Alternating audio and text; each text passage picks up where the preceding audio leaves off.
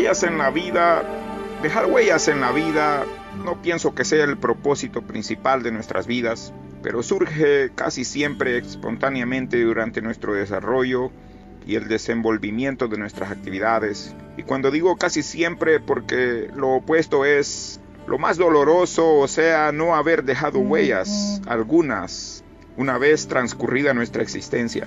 En general dejamos huellas, unas más profundas que otras, o quizás más significativas, huellas importantes para la humanidad que nos rodean, cercanamente o internacionalmente según su trascendencia, por ejemplo, bien claro son las de Newton.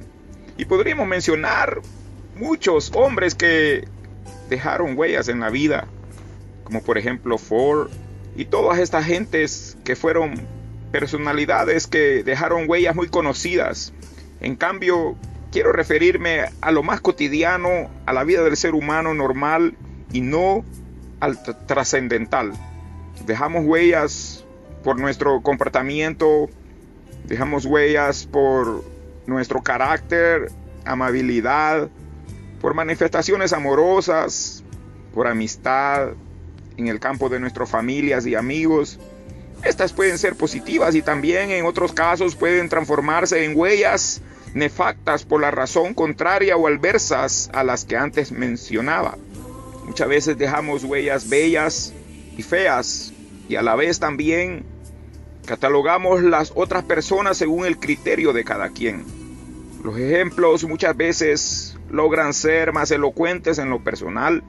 Pondré un ejemplo mi tío fue un hombre bien borracho que no logró nada en la vida. Los recuerdos que a veces uno pudiese tener son cosas negativas, pero en algunas oportunidades muchas cosas que hizo fueron positivas. En la vida a veces pasan muchas anécdotas, muchas cosas que uno pudiese recordar pero es importante que eh, podamos entender que es importante dejar huellas. A veces nosotros nos acordamos de las, las feas, pero no atesoramos las que son bellas. Lo triste es que cuando recordamos a alguien después que falleció o piensas en personas aún en vida y te preguntas, ¿la vida de este ser humano qué objetivo ha tenido o tiene? ¿Qué huellas dejó o dejará? Hay seres que pasan por este mundo tan inadvertidos que duele ver lo insípidas en que se han convertido sus vidas. Hay veces que el entorno les resulta adverso y no llegan a conquistar siquiera una frase de recuerdo. En otros casos hay quienes quien se despiden tempranamente sin tener la misma oportunidad de los demás. Hay muchos ejemplos que nosotros podemos ver, a veces meditamos sobre acontecimientos tristes, pero por eso dejan de ser instructivas desde el punto de vista de esta reflexión. Exhorto a todos a dejar huellas positivas como son amigos, familiares, sobre todo hijos, nietos, trabajos, obras, consejos y no permitamos que nunca nuestro nombre caiga en el vacío. Esforcémonos con vehemencia para que nuestros descendientes familiares no tengan una pista mala o negativa de nuestras vidas, sino que tengan una pista de nuestra existencia, que dejemos una huella y por favor para el buen desarrollo de la humanidad y que esta huella sea positiva.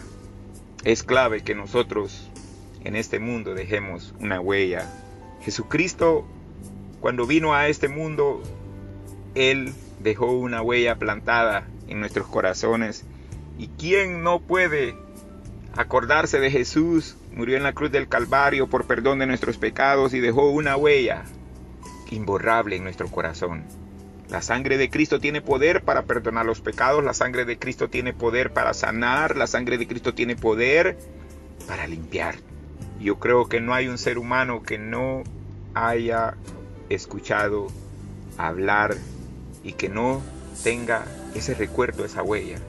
Y Él vive y vive para siempre porque al tercer día resucitó. ¿Qué clase de huella tú estás dejando en este mundo? ¿Qué clase de huella estoy dejando yo en este mundo?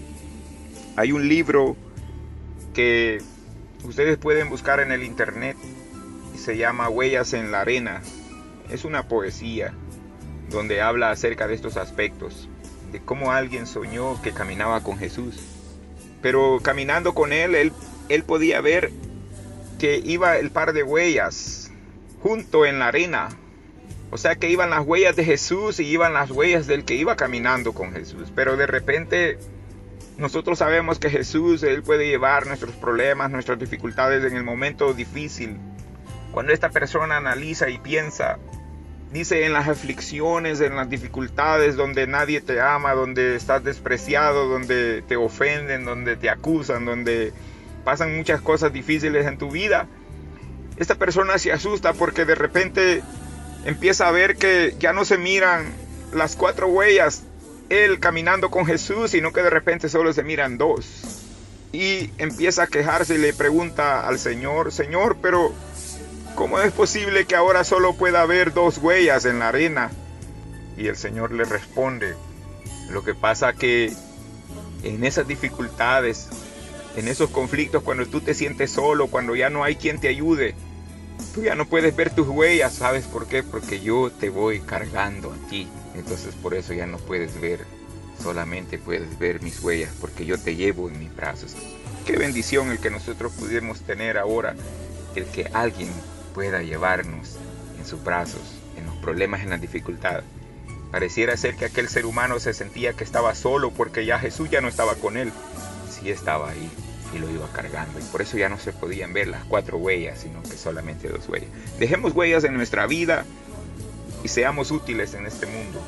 Dios te bendiga, gracias por estar en sintonía de la voz de la palabra viva, esperando que esta reflexión sea de bendición para tu vida. Dios te bendiga.